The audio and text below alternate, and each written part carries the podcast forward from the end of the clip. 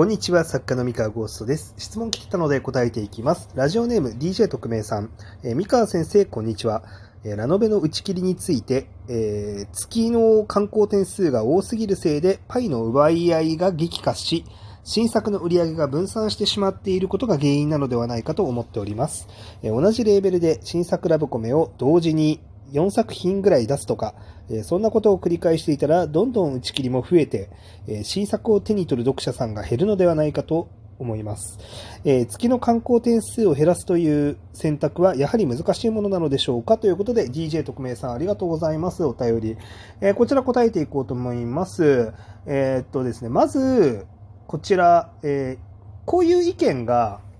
あるっていうのは、まあ僕も、あの、自然に出てくるものだと思ってますし、えーそういう気持ちを読者さんが持つというのも自然なことだと思っております。ただ一方で、えーこれに関しては、まあ、しょうがないかなっていう気がしています。なんでかっていうのを、まあ、これからお話しするんですが、あの、ジャンルがこうやって偏ってしまって売り上げが分散するってリスクだよね、問題だよねっていうのは、えー売り手側も分かってることですね。あの、レーベル側も、出版社側も当然分かってることなんですが、まあ、なんでこれが起きてしまう、しまい続けるかっていうのは、かなり難しい問題がありまして、これがですね、あの、世の中に出版社が1社しかなくて、その1社が全ての市場の流れをコントロールしているっていう環境だったら、えー達成できます。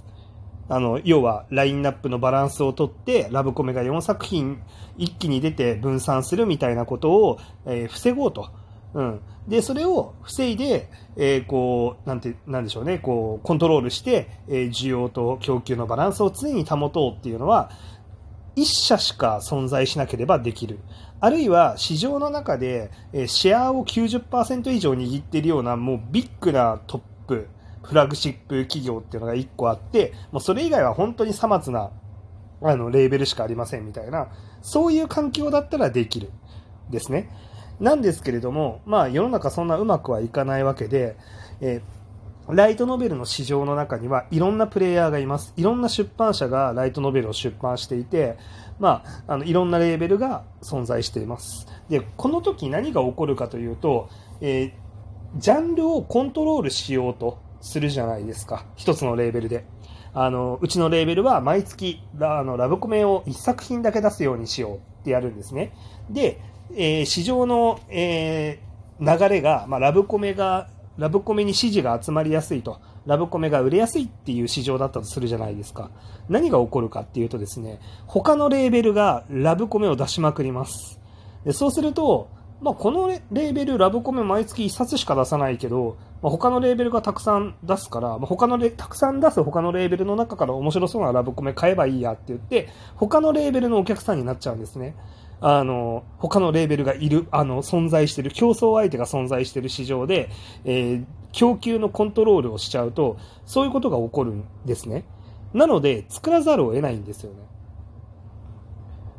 当然、他のレーベルにとってもそうです。えー一作品しかもう出さない。他の、あの、同じジャンルは一作品しか出さないってやると、えー同じジャンルの需要っていうのを、結局他のレーベルに持ってかれてしまうだけで終わっちゃうんですよ。えー需要は確かに存在するんで、あの、ラブコメが読みたいっていう、ま、あるまとまった層っていうのはいるんですよね。まあ、同時にラブコメだけじゃなくて、異世界を転生ファンタジーが読みたいとか、まあ、いろんな、こういうのが読みたいっていうお客さんは、まあ、いろんなところにいろんな客層がいて、で、それぞれ、あ、こういうのが好きな客層がいるんだって分かった時に、あの、いろんなレーベルが、こう、それをちゃんと注目してるんですよ。あの、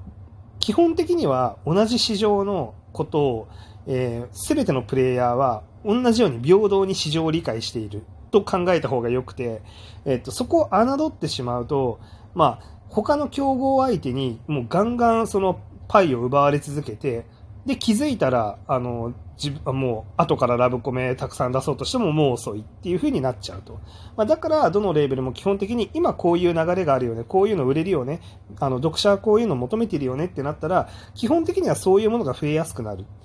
これはもう逃れられないですね。あの、で、仮に一社が、えー、それをコントロールしようとして、あの、一社が数を絞ったとしても、結局他のプレイヤーが誰かがやります。誰かがやって需要を全部持ってかれるっていうことになります。だから、あの、そこをコントロールしようっていうのは、まあ無理な話だし、しようとすると失敗するっていう、まあそういうことになってしまいます。残念ながらね。で、えっと、ここで、じゃあ、こう思うかもしれません。出版業界全体でリスクだし問題になることなんだから、すべての出版社で、あの、横並びに手を握り合って、えー、世の中にラブコメが増えすぎないようにしよう、ジャンルが偏らないようにしようって、コントロールすればいいじゃないですかって思われるかもしれないんですが、それは、あの、多分違法ですね。あの、違法というか、あの、カルテルっていうものになっちゃうんですよ。あの、なんていうか、あの、こう、市場関連する業界のいろんなところが、全部手を握り合って、あの、コントロールしますと。で、そこから逸脱する行為を許しませんみたいな、その、共同の法みたいなのを作っちゃったりとかして、あの、需要を絞ったりとかっていう、その自由競争、自由経済を阻害するような行動って基本的に許されてないんですよね。で、あのー、まあ、もちろん、業界、もうすでに業界にいる会社同士で、例えば、その、カルテルにならないギリギリの、あの、何？この調整で、あ、こういうの増やしすぎるのやめようよみたいな感じの空気を作って減らしていくことは可能かもしれないんですが、ただそうなるとですね、えー、新しい出版社が結局、あの、要はそのカルテルっていうかその、その市場をコントロールしようとする、その一味の外側にいる人間が、なんか、ライトノベル業界、ラブコメめっちゃ売れるのに、なんかあそこ全然出さないじゃんっていう。じゃあ、出版社作っちゃおうか、みたいな、そういう新しいレーベルが結局出来上がって、そのカルテルっていうか、その、何、談合しようとした奴らの外側にね。で、出てきて、あの、結局、ラブコメ、そっちの新しいレベルにお客さん持ってかれるんですよね。で、これをですね、じゃあ、新しい、あの、会社が出てこないような談合をしようみたいな。つまり、新しい会社が出てきたら、あの、こう、出てきても、この談合の中に自動的に組み込まれるような、要は業界の法みたいなのを作ってしまうと、それはもう多分独禁法的にアウトなんですよ。あの、どっか影響力の強い会社が、なんかこう、市場のコントロールをしようとして、あの、あね、自由な競争を阻害しようとしてるっていうふうに基本的におそらく見られると思うので、そういうことをやると、まあ、あの、いや、これいけませんよねっていうふうに怒られてしまって終わりなんですね。なので、自由経済っていうかその自由な競争っていうのをやろうとすると、まあ、どうしても、まあ、こうなってしまうっていう、これはもう自然の流れかなっていうふうに思います。あの、やらなければ誰かがどうせやる。で全員が、その、なんかライトノベル業界の全員が、同じモラルと同じ使命感を持って、あの、断じて同じジャンルで市場を溢れさせてはならぬのであるっていう価値観で、こう、あの、回る、回ってる業界ってとかになるんだったら、まあ、あの、なんだろう、ジャンルが偏らなくなることはあるかもしれないんですけれども、その価値観ってどうなんだっていう話でもあるわけですよ。うん。だって、同じラブコメっていうジャンルでも、いろんな表現の可能性っていうのがあるわけで、まあ、表現だったりとか、まあ、キャラクターだったりとか、でそれをわざわざ、なんだろうな、その表現の幅が狭まるようなあの理念っていうのを掲げて活動するっていうのは、まあ作家も編集者も基本いないでしょうね。でこれはあの商業的なものとかっていう観点の話じゃなくて、なんだろう、この商業主義かよっていう話ではなく、単純に、その、芸術的な側面で見てもあんまりいいことじゃないんですよね。その、同じジャンルを増やさないようにみたいな、なんか、そそういう表面的な、あの、ことっていうのは、まあ、余計多様性を狭めるだけだから、まあ、基本的にはそこを何らかの法とかルールで縛るべきではないっていうのもあって、まあ、だから結果的に出版社は今、当然このような形になるっていう形に収まっているし、あの、その結果が今のこの市場であるっていう話かなと思います。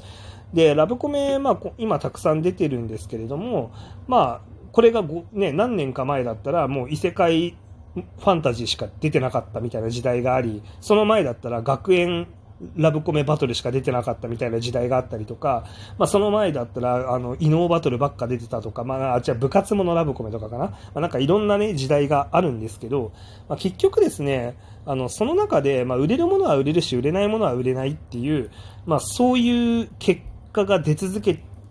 こう、時代は巡っているわけなんですよ。だから、あの、まあ、今、確かに、まあ、いろんなジャンルが出て、売り上げが分散してるからきついって話なんですが、まあ、それって結構昔から割と言われていて、昔といっても、まあ、ここ5年、10年の間かなはずっと言われてることで、でも結局ですね、売れるものは売れて、売れないものは売れないっていう結果が出るだけっていう話なんですよね。まあ、だから、まあ、あの、売れない理由っていうのを、まあ、そのジャン、同じジャンルがたくさん出てるからっていうことだけに、まあ見出してしまうっていうのは、まあちょっと乱暴かもなっていう気はします。どちらかというと、今この時代に買わなきゃいけないって思えるぐらいのフックだったりとか、えー、材料だったりとかっていうのをどれだけ提供できてるのかっていうのを、あの、まあ僕らあの売り手側ですね、作家だったりとか編集だったり出版社サイドっていうのは、もう一度洗い直してですね、まあ、読者さんにどうやったら届くのか、えー、どういうものを、えー、なんだろうな、えー、企画していくべきかっていうのを、まあ、まだまだ洗っていく価値はあるんじゃないかなと思っております。あの、そんなね、あの、あんまり、まあ、こん、なんでこんなに優れた着眼点の素晴らしい作品、素晴らしい題材で、素晴らしいタイトルで、素晴らしいイラストで、なんでこんなに売れそうなのに、あの、この作品がまさかこんなに売れないなんて、みたいな作品が、えー、そんなにたくさん存在するかっていうと、さすがにそれはないと思ってます。あの、今、今出てるあらゆる作品の中で、絶対に売れるはずなのに売れないのはおかしい。これはラブコメが世の中に溢れすぎてるからだとまで言い切れるぐらいのラブコメがどれだけ出てるのかっていうのは、もう一度冷静に、あの考えてみてもいいのかなっていうふうには思います。はい。というわけで今日の話は以上でございます。それでは。